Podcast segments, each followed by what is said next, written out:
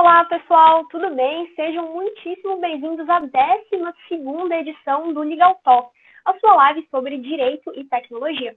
Como sempre, eu sou a G, eu sou advogada e gerente de comunidade da Original Mais, que é uma empresa que usa tecnologia para melhorar a governança e reduzir a burocracia. A gente tem vários produtos, entre eles a coleta de provas sobre conteúdo digital. Então, por exemplo, você tem uma mídia social, você precisa fazer a prova de algum post, dá uma olhada no link que está aqui na descrição para vocês terem mais informações sobre isso. Mas bem, sem mais delongas, o nosso convidado de hoje é o Vitor Cabral, que é advogado especialista em inovação da Tosini Freire Advogados. Vitor, se apresenta para a gente. É, bom dia, boa tarde, bom dia ainda, né, para nós aqui no Brasil, bom dia. É, meu nome é Vitor Cabral, como você disse, Vitor Cabral Fonseca, trabalho no Tosini Freire Advogados, sou especialista de inovação aqui, coordeno o programa de inovação do escritório, que é o Think Future.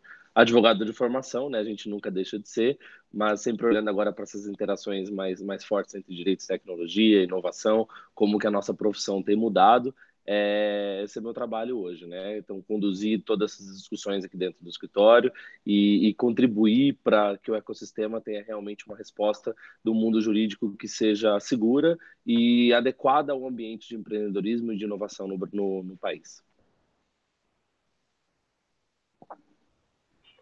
É assim, o, o Vitor, para quem está inteirado no meio, é uma das figuras principais desse ambiente de direito, tecnologia e inovação. Assim, você, Vitor, enquanto uma figura-chave nesse ecossistema, como você tem visto esse crescimento das legal techs no Brasil? A tecnologia está chegando para o mundo do direito? Como que está acontecendo no país? É, eu costumo eu costumo fazer sempre um, um uma, não chega a ser uma piada, né? Mas é, é, tem um bordão que eu falo, a gente não está falando só de direito e tecnologia, a gente está falando de duas vertentes, né? De direito na tecnologia e de tecnologia no direito, né? São duas coisas é, diferentes que a gente precisa entender para que, que a gente compreenda as mudanças pela qual a nossa profissão está tá vivendo, está passando hoje, né? É, o primeiro deles é justamente o, como a tecnologia afeta a sociedade, né? É o que eu chamo de direito da tecnologia ou direito na tecnologia. Então, a gente tem visto novas relações sociais, a gente tem visto novas formas de interações entre humanos e humanos, humanos e máquinas, e agora, por que não dizer, entre máquinas e máquinas também, né? E isso cria uma série de questões jurídicas que precisam ser enfrentadas, hora ou outra, por advogados, por profissionais do direito, é, que se veem, mesmo não sendo especialistas nessas, nessas áreas, né, realmente em tecnologia propriamente dita, mas se deparam com problemas que envolvem tecnologia. Então, falando de blockchain, por exemplo, a gente vê blockchain no setor imobiliário, no setor de propriedade intelectual, os advogados dessas áreas eles precisam olhar para isso, né? É, por exemplo, um outro exemplo de bancário ou até mesmo mercado de capitais tem a questão dos criptoativos, né? Então, a, a tecnologia presente na sociedade como ela é hoje, ela gera uma série de novas relações sociais, financeiras, econômicas e por aí vai, que exige de advogados e de outros profissionais do direito é, uma adequação, né, uma atualização para que eles sejam capazes de enfrentar é, esses problemas. Então, eu gosto de dizer que é, a tecnologia hoje não se restringe somente aos especialistas das áreas de tecnologia, mas ela permeia diferentes setores da sociedade e isso faz com que todos os profissionais, hora ou outra, tenham que olhar para algum tema dessa natureza. Né? E, em paralelo a isso, outra mudança que a gente vê é justamente essa questão das legal techs e das law techs, né? que é o surgimento de ferramentas tecnológicas para o profissional que é o, que eu gosto de chamar também de tecnologia do direito, né? Que é o, não chega a ser o, o, extremo oposto, né? Mas é uma outra forma de interação entre direito e tecnologia que a gente vê. É, são as novas startups que, que desenvolvem soluções tecnológicas para, para, o, para o operador do direito. São as startups ou as outras empresas que já existiam há muito tempo e se veem num momento hoje em que há muito mais oportunidades, né? É, a gente vê as novas tecnologias surgindo é, em outros setores da, da, da economia, é, fintechs, health techs é, e outras tantas techs, por que não é, pensar que também o, o, o, mundo do direito, o, o mercado jurídico também não seria impactado por essas ferramentas. Mas eu também gosto de colocar um diferencial, tá? Não é a primeira vez que a gente vê a tecnologia tendo interferência na forma como advogados e outros operadores do direito atuam. Tá? Vou dar um exemplo, tem um artigo muito bom, é, que ele foi publicado na década de, desculpa, de 80, por aí, mas ele analisa o, o mercado jurídico é, dos Estados Unidos no século XIX. Tá? E qual que é a tese do, do pesquisador ali, do professor que, que publicou?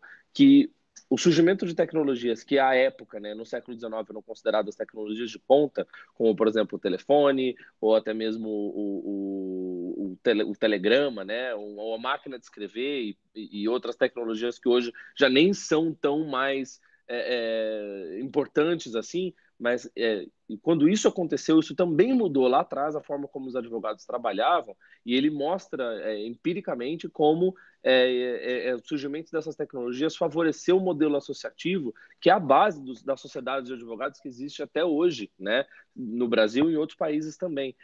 Então, não é a primeira vez que a tecnologia interfere o direito, né, interfere no direito e, e provoca mudanças na profissão. Qual que é a diferença de lá para cá? Né? A diferença é que hoje as coisas acontecem muito mais rápido. Né? Um sistema de inteligência artificial é um hoje, se você olhar para ele daqui a um, dois meses, ele vai ser diferente. Né? E por que não pensar se daqui a dois, três anos a gente não vai nem estar tá mais falando de inteligência artificial, a gente vai estar tá falando de outros assuntos. Então, as mudanças hoje elas vão mais rápidas, mas a gente precisa ter também uma visão de continuidade e não achar que somos privilegiados por sermos os primeiros a ver essa interação entre direito e tecnologia. Isso não existe, né? É, desde que o mundo é mundo, desde que há direito, o ser humano inventa, cria novas tecnologias e, obviamente, quem trabalha com o direito, como balizador ali das relações sociais, ele olha para essas tecnologias. A diferença é que hoje isso acontece muito mais rápido, né? Que é o que a gente chama de exponencialidade. Então, essa é a famosa exponencialidade que todo mundo fala.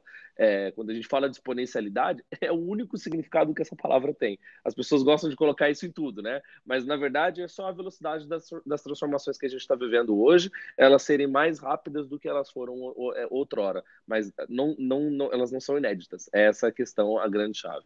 Então, quando a gente olha para o ambiente das Naltex e Legaltex hoje, finalmente respondendo a sua pergunta, é, a gente consegue ver muito bem isso. Né? A B2L, que é a associação que congrega essas empresas no Brasil, ela surgiu em 2017 e hoje ela já conta com mais de 150 associados, né? Entre empresas, entre escritórios e entre outros tipos ali de players do mercado que se, se juntam nessa comunidade para poder realmente é, é, intercambiar ali o conhecimento, experiências e construir junto, né? É, então, é um momento bom, é, é um momento exponencial, porque as velo a velocidade é muito rápida, e só que é, a gente ainda tem que ter muita consciência do que há de disponível no mercado hoje e do que já é aplicável e ajudar a construir isso de uma forma colaborativa, né?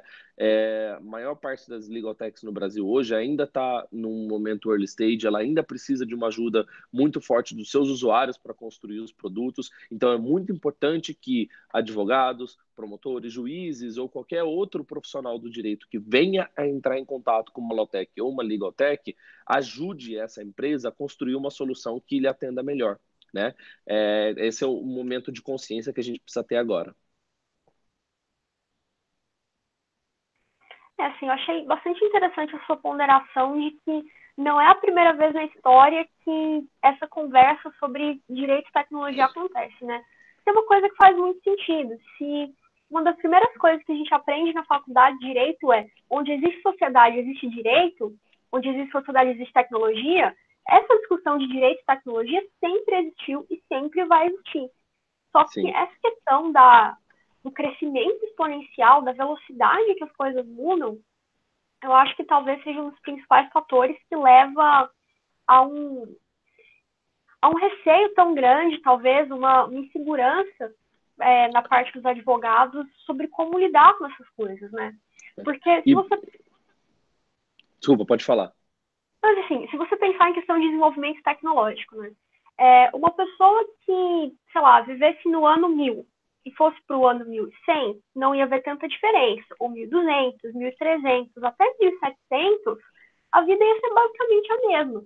Agora, se você pegar uma pessoa do ano 1900 e trazer para o ano 2000, é completamente diferente. Ou agora uhum. imagina, de 2000 para 2100.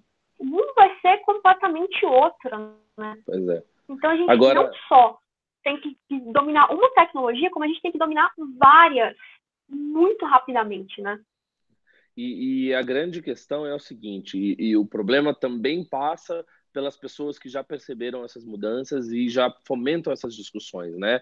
É, a gente participa de comunidades é, que já discutem o direito de tecnologia há alguns anos e, e já chegou num nível de maturidade diferente de, de, de diálogo.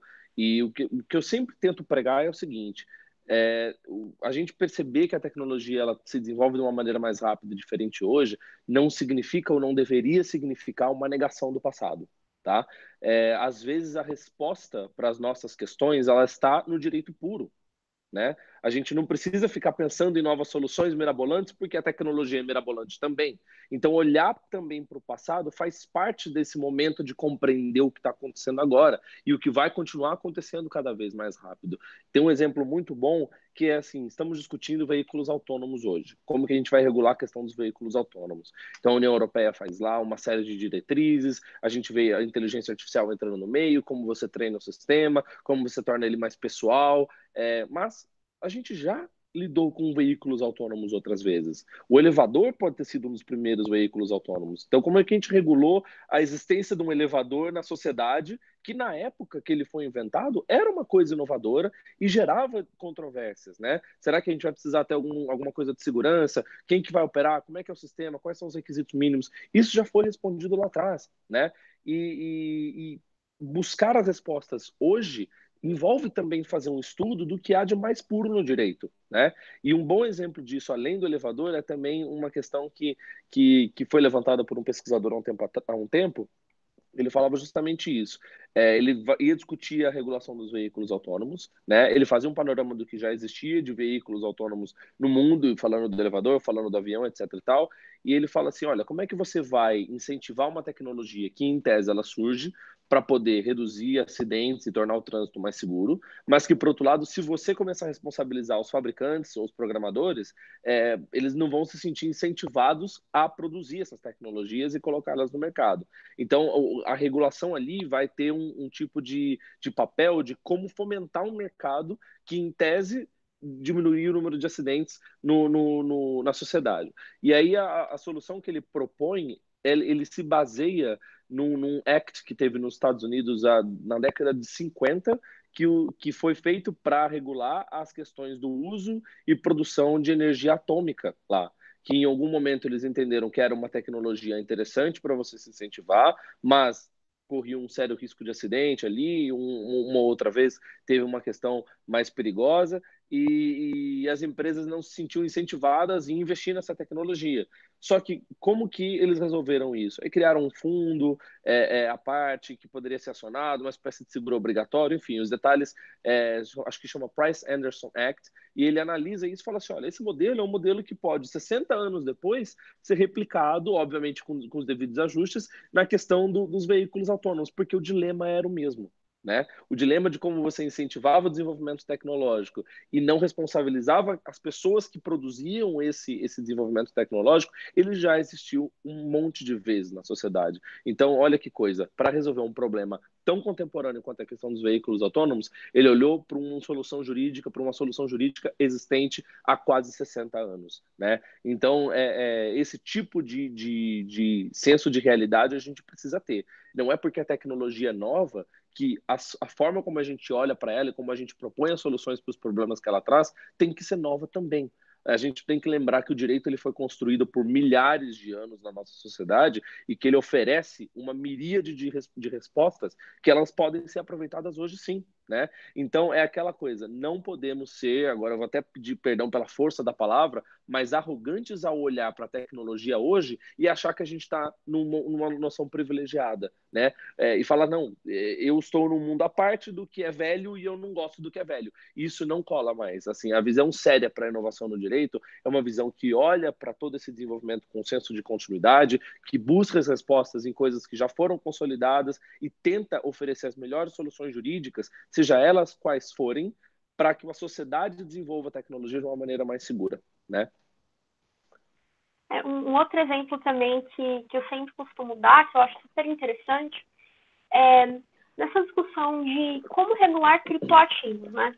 É, a gente tem, por exemplo, a questão dos ICOs, as ofertas iniciais de, de criptomoeda, e alguns deles se enquadram na definição de valor mobiliário.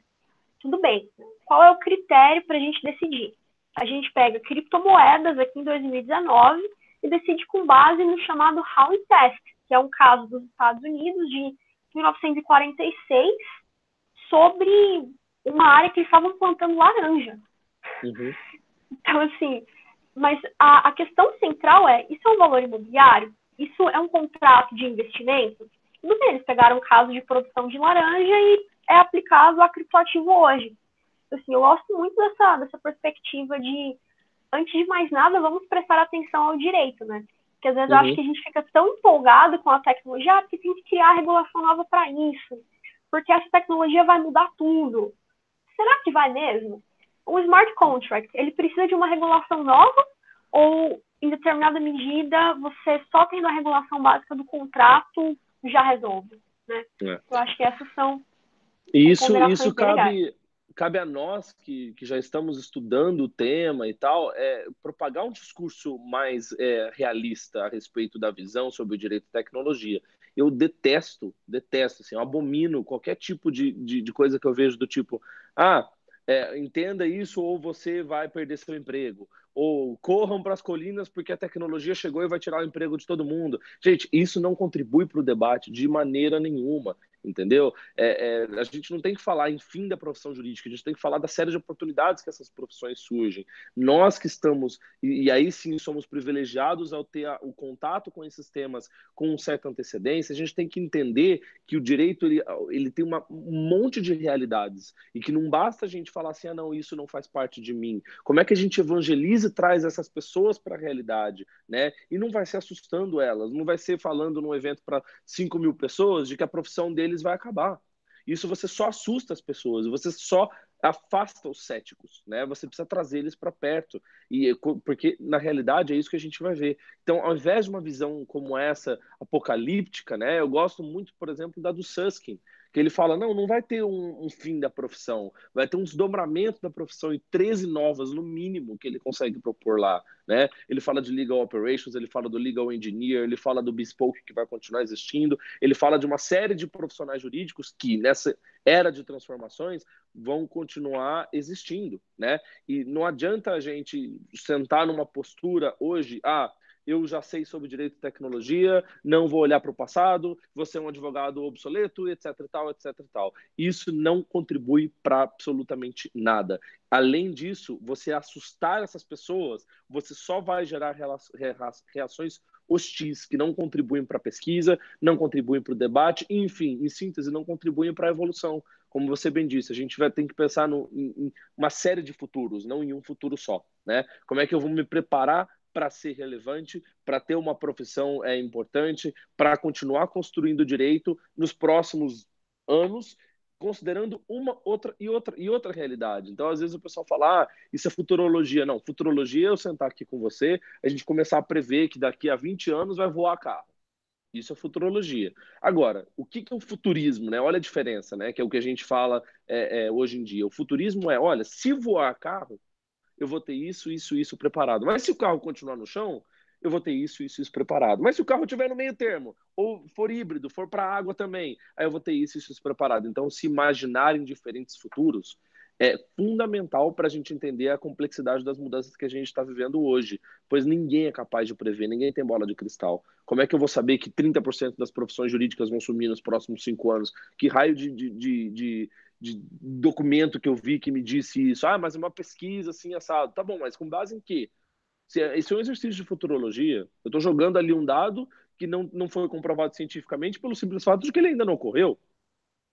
Como é que eu vou, posso afirmar isso com certeza e usar isso no meu discurso, entendeu? Então é o momento da gente virar a chave para um discurso mais maduro, né? Que é esse discurso de seriedade, de continuidade e, e friso, não achar que, que há uma torre de marfim nova que isola os legal technologies dos outros, né? É isso não pode ocorrer de jeito nenhum. A gente não pode criar o que a gente abominou por tanto tempo, né? Que a gente sempre vê falando assim, ah, é, os advogados eles demoraram para se antenar nas mudanças e agora eles estão sendo impactados porque eles viveram numa torre de marfim por muitos anos, certo?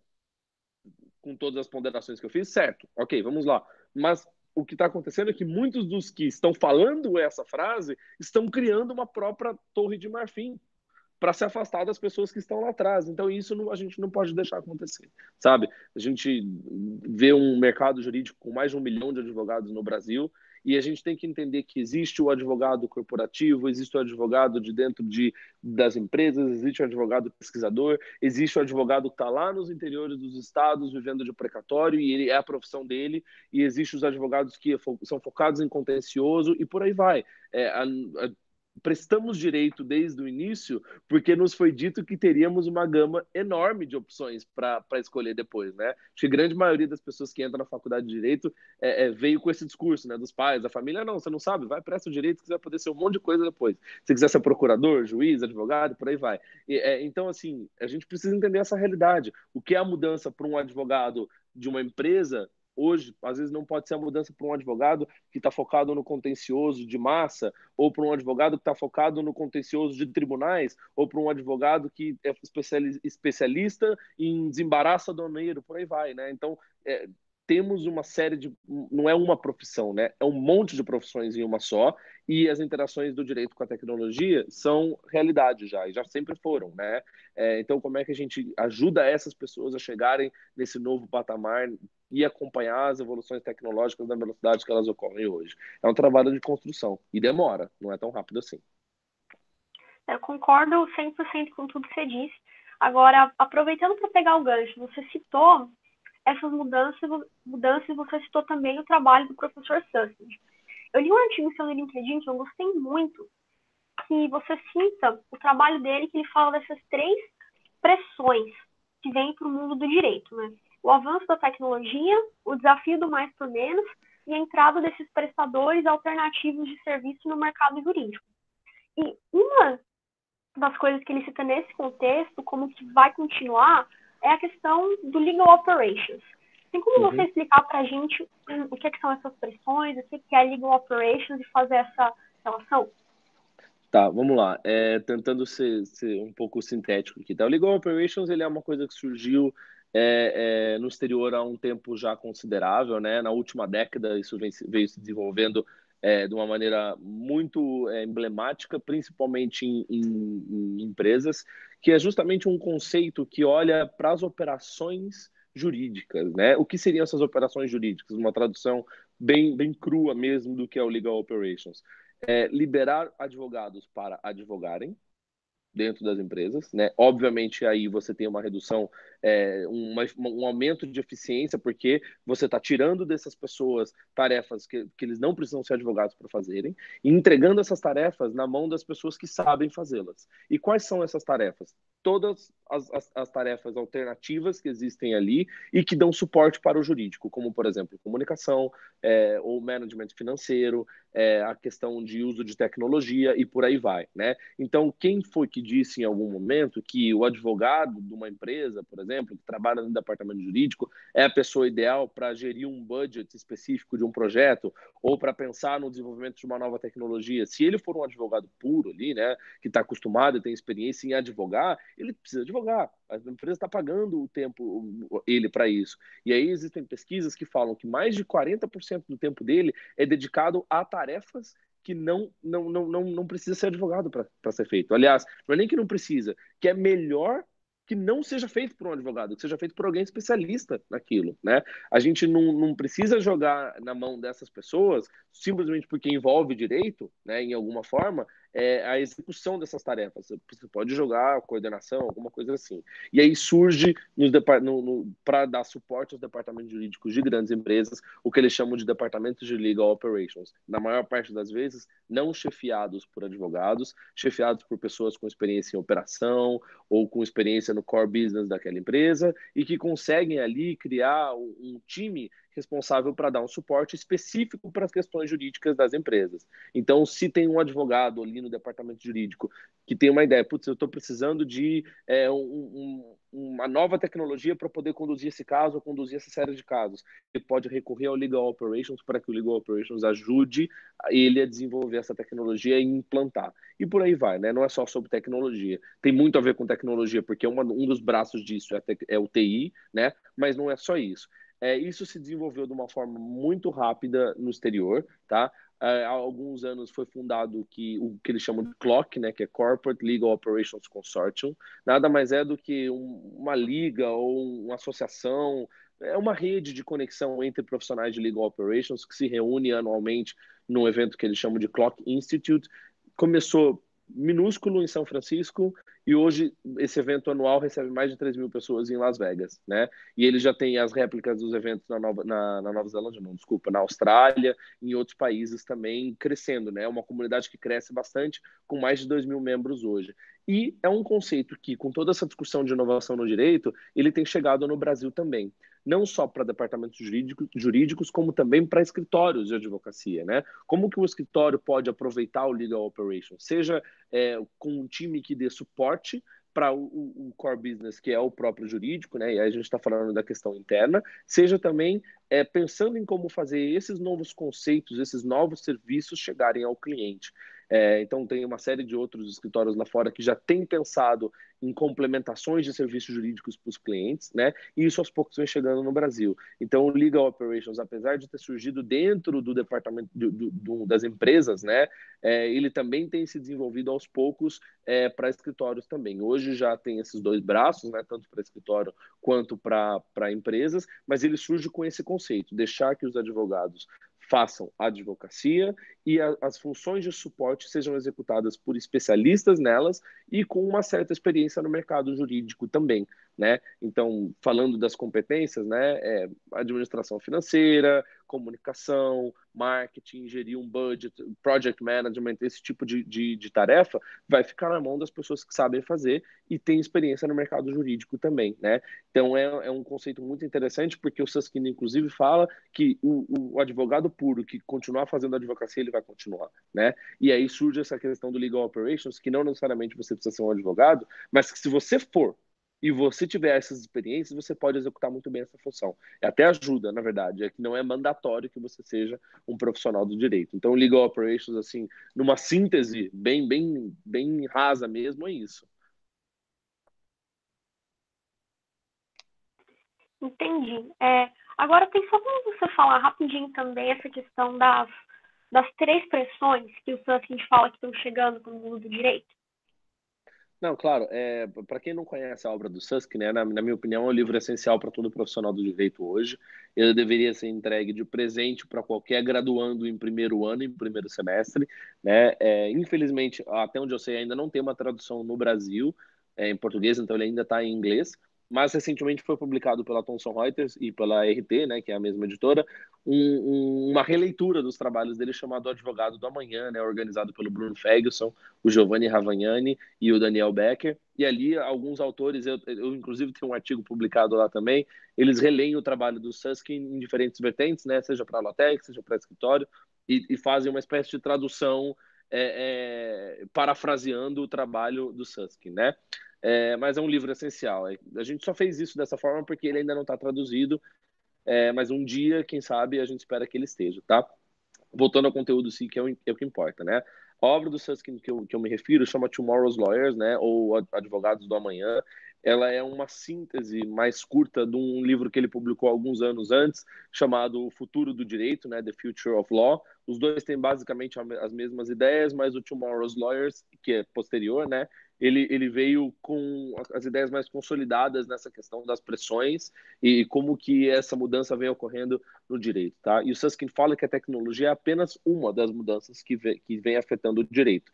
Na realidade, a gente está falando de três grandes pressões, né? A tecnologia em si, a, o desafio que ele chama de more for less, né, ou mais por menos, e o que ele chama de liberalização ou liberalization dos serviços de advocacia, tá? É, eu vou explicar cada uma delas, assim, de uma maneira bem rápida. Tecnologia a gente já falou bastante, né, que é a questão de existência de Lotex, existência também de uma série de novas questões que surgem na sociedade e demandam de advogados e outros profissionais uma adequação é, é, na sua atuação, tá? Então, essa é uma vertente que a gente explorou um pouco. Agora, os outros desafios é, o primeiro deles é o que ele fala do desafio do mais por menos, que com as questões econômicas que vem se desenvolvendo, o aumento de eficiência, vai ter cada vez mais uma pressão de clientes por para que seja feito mais coisas custando menos, né? Então ele analisa ali todas as questões de como você cobra os clientes, aquela questão de billable hours, se, se vale a pena você pensar numa forma diferente de cobrança, é, e o que os clientes vão esperar em termos de eficiência, etc e tal. Aí ele já interage com a tecnologia, né? Porque se você for falar de aumento de eficiência, você precisa de implementar tecnologia para você é, é, delegar tarefas aos sistemas que você não precisa executar enquanto pessoa e por aí vai, tá? Então esse é o desafio do mais por menos, que é uma mais por menos, que é uma pressão é, econômica realmente do mercado, justamente quando você olha para a prestação de serviços jurídicos. Tá? E, por fim, ah, o que ele fala de liberalização dos serviços de advocacia é uma discussão que ocorre em várias jurisdições. Né? Ele cita como um grande exemplo, em 2007 foi feito um, um, um act no Reino Unido que permite que não advogados tenham participações em prestadores de serviços jurídicos, né? É, ou seja, aquela coisa, eles estão liberalizando a profissão, a reserva de mercado que se teria é, em termos de, de quem pode prestar um serviço jurídico e o que é um serviço jurídico em si, né? Não só quem pode prestar, mas quem pode ser dono de alguma organização que preste um serviço jurídico. Não ficou só no Reino Unido, tá? Isso se expandiu também para a Austrália. É, é, e recentemente, semana passada, a Califórnia é, já deu um passo muito grande é, em direção a replicar esse tipo de decisão, né? Também permitir que o que eles chamam de lawyer, não, desculpa, não lawyers, sejam donos de, de legal service providers, né? Que são os prestadores de serviços jurídicos. E aí surge é, nesse mercado é, uma nova classe, né, que eles chamam de Alternative Legal Service Providers, né, ou prestadores de serviços jurídicos alternativos, que tem tudo a ver com legal operations, né? Que tipo de serviços as empresas podem prestar, às vezes não só jurídicos, mas serviços complementares aos serviços jurídicos, né? Envolvendo tecnologias, envolvendo é, é, project management, envolvendo consultoria, envolvendo outras tarefas que às vezes um escritório ou um advogado não prestaria, né? Então esses ALSPs, né, que é a sigla que a gente fala, tem crescido muito nos mercados onde essa onde a nossa profissão já foi flexibilizada, né, já foi liberalizada. Eu não sei qual é a tendência para o Brasil, a gente ainda não está nesse nível de discussão por aqui, né? Até onde eu sei, pelo menos não está de uma forma aberta, mas isso tem crescido, né? Como bem falei, é, isso foi feito em 2007 no Reino Unido, já se expandiu para a Austrália, são os dois casos mais emblemáticos, e recentemente a Califórnia deu esse passo, e Utah e Arizona, que são outros dois estados dos Estados Unidos, também estão discutindo isso de uma maneira bem avançada. Isso para citar só os que a gente tem notícia, né? É, então basicamente, ele fala que as pressões que o mercado jurídico sofre hoje, elas não são somente tecnológicas, elas também são pressões de negócios e pressões financeiras. Então, quando você for planejar é, é, a reprogramação do seu negócio, quando ele for um negócio que envolva direito, né, obviamente, você precisa levar em conta que não é só tecnologia que você tem que olhar, você tem que olhar também tecnologia, você tem que olhar eficiência, você tem que olhar customer service, né, como que é a experiência do seu cliente ali, e olhar para isso tudo sempre considerando de, é, é, é uma, uma pluralidade de mudanças que vão ocorrer, né? Porque a gente não pode reduzir também somente a tecnologia. Ela existe, mas ela é apenas uma e na maior parte das vezes ela é vista como um ferramental, né? Não o fator de mudança em si, mas o que surge como resposta para a mudança, né? Até porque esses fatores eles são sempre relacionados, né? Por exemplo, se você tem um desafio de fazer mais por menos, a tecnologia consegue ser uma ferramenta muito boa, muito eficiente para você reduzir esse custo. Né? Por exemplo, se você tem processos que são sempre manuais, que são sempre demorados e chatinhos de fazer, se você automatiza, você tem a tecnologia como ferramenta, mas no fim das contas é para aumentar a eficiência. E sempre que a gente aumenta a eficiência, que a gente reduz custo, isso para o cliente é melhor. Né? Por exemplo, na, no Original Mike, você tem no, no início aqui da live, a gente tem um serviço de coleta de prova. Então, imagina que você tem lá uma publicação ofensiva numa rede social.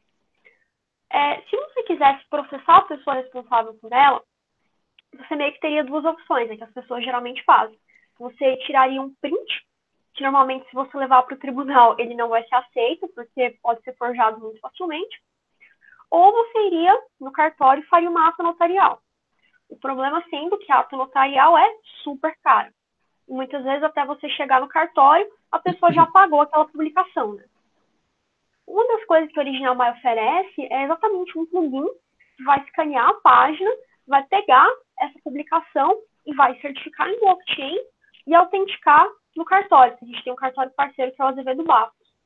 Com isso, não só para o usuário fica muito mais fácil, porque ele não tem que ir no cartório, por exemplo, ele pode só instalar o plugin rapidinho e fazer. A questão do mais por menos, né? O mapa notarial ela custa uma página cerca de 400 reais. Com o serviço do Original My, com autenticação notarial, não fica nem 100. Né? Então, você tem uma redução de custo muito significativa. E isso é alcançado com o uso da tecnologia, né? Então, acho que o, o nosso serviço, por exemplo, ele acaba sendo é, algo que ilustra muito bem como essas três coisas elas estão muito relacionadas, né? Tecnologia, mais por menos, e a experiência do cliente. E uma das coisas que o Saskin fala também, que é isso, isso é muito importante, que não basta só você pensar é, por exemplo, nessa questão do mais por menos, você pensar só em como você vai mudar o seu processo e, e aumentar sua, sua, e diminuir o seu custo. Isso precisa chegar no cliente, né? Como você leva a tecnologia para o cliente é fundamental nesse momento, né? É, a grande, o grande passo que você tem que dar em, em relação à inovação na prestação de serviços jurídicos é como você faz isso chegar no seu cliente, não só deixa dentro de casa, né? Porque pensar em redução de custos, isso é uma coisa que existe há milênios, né? Todo mundo quer reduzir custos, né? O problema é que agora as pressões do mercado têm feito com que os clientes olhem para os serviços jurídicos com essa visão de eficiência e demandem dos seus prestadores que isso seja feito, ou seja, você precisa entregar isso para ele. E em paralelo a isso, agora saindo um pouco do, do, do direito, olha qual que é a realidade que a gente está vivendo hoje, né? Vamos olhar para um mercado que ele é muito emblemático em termos de inovação, que é o mercado financeiro, né? É, as pressões que foram feitas é, no mercado tradicional foram tão grandes que em um momento surgiu uma outra prestadora, sem citar nomes, obviamente, que tornou tudo mais leve, tudo mais eficiente, e isso fez com que o, o, os players tradicionais também se adequassem a essa nova realidade. Então, o, hoje a gente vive o que eles falam, né, de, de, uma era de experiências, né? O que vale é o que não só o que você entrega, mas qual é a experiência que você entrega para o seu cliente. E, e, gradativamente isso vem chegando também no mercado jurídico, né? Então, em termos de conteúdo, eu posso me diferenciar no conteúdo, sim, mas eu também preciso me diferenciar na forma, né? Como que meu cliente enxerga é isso que está chegando nele, né? É, não sei, desculpa se falhou aí, eu recebi uma, uma notificação no, no, no, no, sistema aqui, e aí ele, ele deu uma falhadinha, pelo menos para mim aqui, desculpa.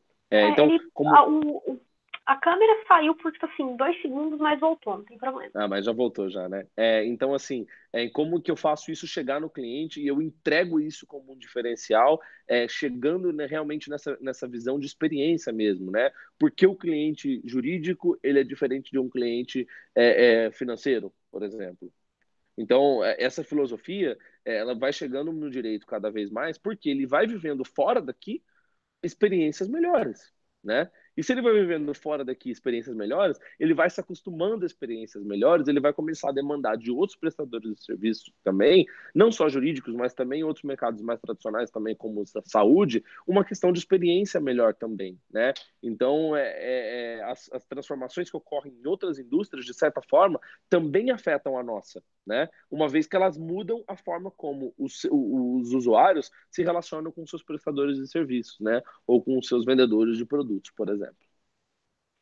É com certeza. Se você pega pessoas que estão acostumadas a resolver tudo pelo celular, pelo aplicativo, a um custo muito baixo, aí você chega no mundo do direito.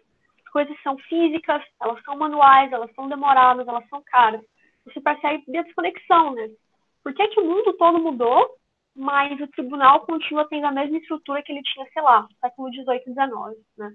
Exato. Eu acho que essas são, são coisas que a gente realmente precisa precisa se atentar muito.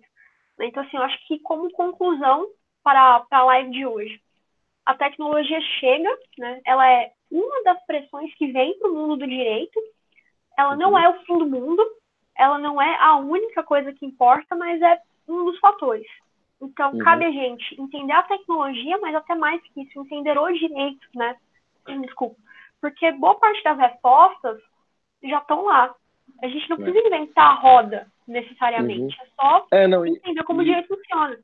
E é o que a gente sempre fala, né? Não, não teve uma época melhor para você trabalhar com direito do que hoje, né? Porque né, se a gente aprender a olhar para a tecnologia e para essas mudanças como mudanças favoráveis para o direito, a gente abomina aquele discurso de é, vai acabar a profissão. Não é isso. Né? Ninguém está dizendo que o direito acabou ou que a ciência jurídica não vai, vai deixar de ser praticada. A gente está dizendo e como que a gente incorpora nas nossas atividades novos conhecimentos novas tecnologias, né? E, e faz com que isso seja considerado uma evolução do direito, né? E não simplesmente uma abnegação do que, já, do, do que foi feito até hoje. Então, ter essa visão mais ampla e mais sensata, né, de continuidade, eu gosto muito dessa palavra, ela é essencial para a gente fazer um debate maduro hoje em dia.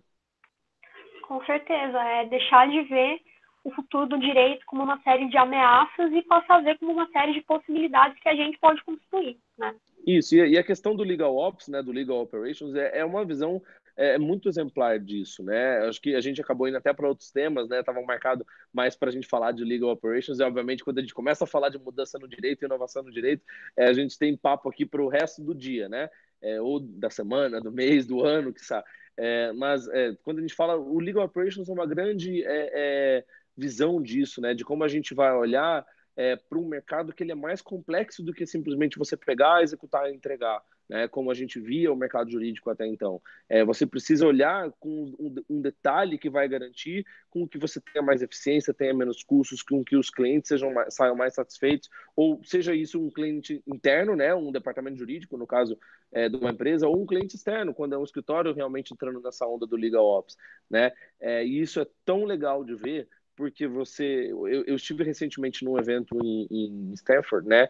Que acontece todo ano, e lá foi falado muito de como a gente não pode mais criar aquelas barreiras entre lawyers e non-lawyers, né? Olhar para os non-lawyers com um certo preconceito quando eles atuam no mercado jurídico. Ah, não, você é administrativo, você é back-office, então eu não preciso de você, a não ser quando eu te chame. Isso não funciona bem assim, né? Hoje em dia, quando você precisa tornar o seu serviço mais complexo, deixar ele melhor, mais eficiente, mais completo, você precisa de outros profissionais também, né? E eles podem ser tão relevantes para o seu negócio quanto você é. Né? Você entra com inteligência jurídica, mas todo o planejamento, toda a entrega, toda a forma como isso chega no seu cliente vai ser muito beneficiada se você tiver uma visão de colaboração. Né? Por isso que o Legal Operations é um grande exemplo de inovação no direito, que eu gosto de citar e, e, e vou, vou trazer como se fosse a melhor, a maior tendência para essa década. Aliás, pessoal, fica a recomendação. Para quem não leu, a gente pode até linkar na descrição depois. Para quem não leu o texto que o Vitor escreveu sobre Legal Ops, explica super bem e eu acho que para quem quer entender mais é uma, é uma introdução muito boa e coloca recursos que são bem interessantes. É, obrigado. É, é eu também fico à disposição se quem quiser entrar em contato para bater um papo comigo, né? É, meu LinkedIn está é, tá à disposição, eu recebo as mensagens lá, a gente pode conversar e sempre com esse senso de construir o, o a nova forma de, de, de, se praticar o direito hoje em dia. Poxa, então, Vitor, obrigada demais por ter topado participar dessa conversa aqui. Pessoal, obrigada a vocês também por assistirem. Como sempre, né? Se vocês curtirem, dá o like no vídeo, se inscreve no canal, dá o feedback pra gente, deixa um comentário se vocês têm alguma pergunta. Se vocês querem saber mais sobre como o Original Mais funciona também, tem o link aqui para vocês entrarem em contato com o nosso representante de vendas. Marca lá os 15 minutos para a gente conversar e acho que a minha parte é isso. Vamos falar tchau para o pessoal, Vitor? Tchau, pessoal. Muito obrigado tchau, pela presença. A gente está à disposição sempre para conversar quando for necessário e sempre nessa questão de construir junto é, essa nova realidade, né? Sem, sem, sem muito sem, sem, muito sem muito discurso apocalíptico isso eu não gosto. É como eu disse né? Não vamos ver as ameaças vamos ver as possibilidades para os nossos futuros possíveis. Exato. Muito obrigado viu? Obrigada a você. Até mais pessoal. Tchau tchau. Abraço. Até, até mais gente. Tchau.